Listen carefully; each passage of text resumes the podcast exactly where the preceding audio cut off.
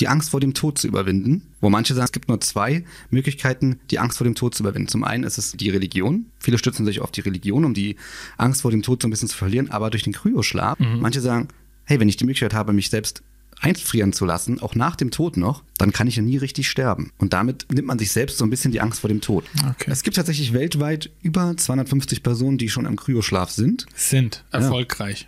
Ja, erfolgreich oder nicht, kann man gar nicht so unbedingt sagen, weil das Auftauen natürlich nochmal eine Sache für sich und die schlafen ja, beziehungsweise ja, sind ja aktuell in diesem Kryostat, wie es heißt. Der Großteil davon in den USA, da gibt es eine Firma, die das macht. Und dann gibt es auch einige in Russland und es gibt auch einige in Asien.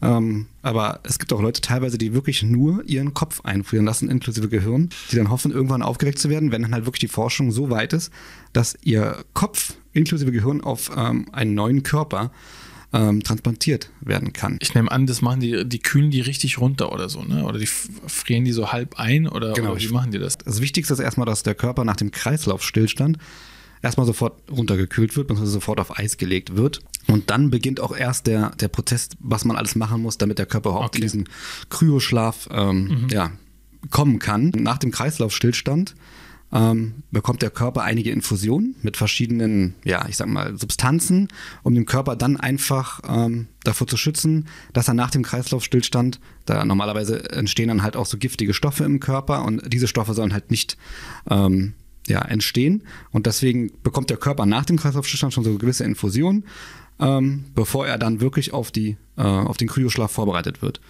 Und für den Kryoschlaf muss das komplette Blut aus dem Körper raus.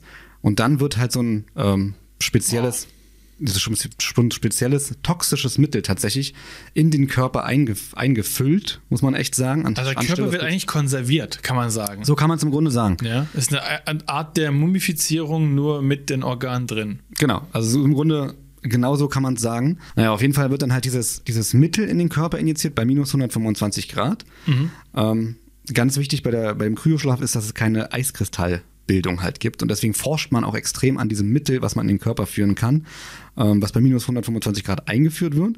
Dann wird der Körper weiter runtergekühlt, bis er irgendwann auch diese Temperatur, also diese minus 125 Grad okay. erreicht hat.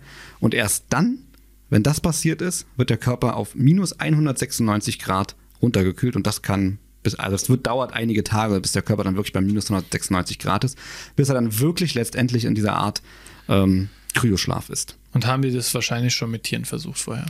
Sie haben es mit Tieren versucht und es gibt natürlich auch super viele. Und das hat wirklich funktioniert. Die haben die Tiere wieder aufgeweckt und die haben ganz normal das weitergelebt. Hat, ähm, ich kann es mir nicht vorstellen. Also, sonst, oh, beziehungsweise vielleicht beantworte ich mir die Frage auch selber. Ähm, sonst würden die, wären die ja schon auf dem wissenschaftlichen Stand, dass ja. die. Ja. Es sind halt im Grunde Versuche, so kann man es auch sagen.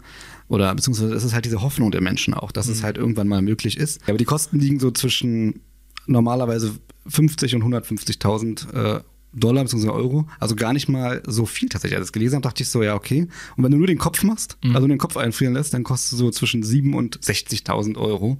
Sieben? Ja, kannst wow. theoretisch auch. In Russland geht es richtig günstig da schon teilweise. Oh nein, so im Hinterhof Klinik, wo. Mit Schnee einfach, der im Frühling aber leider weg ist. Okay. Ja, wir können sie einfrieren bis nächstes, bis zum Frühling.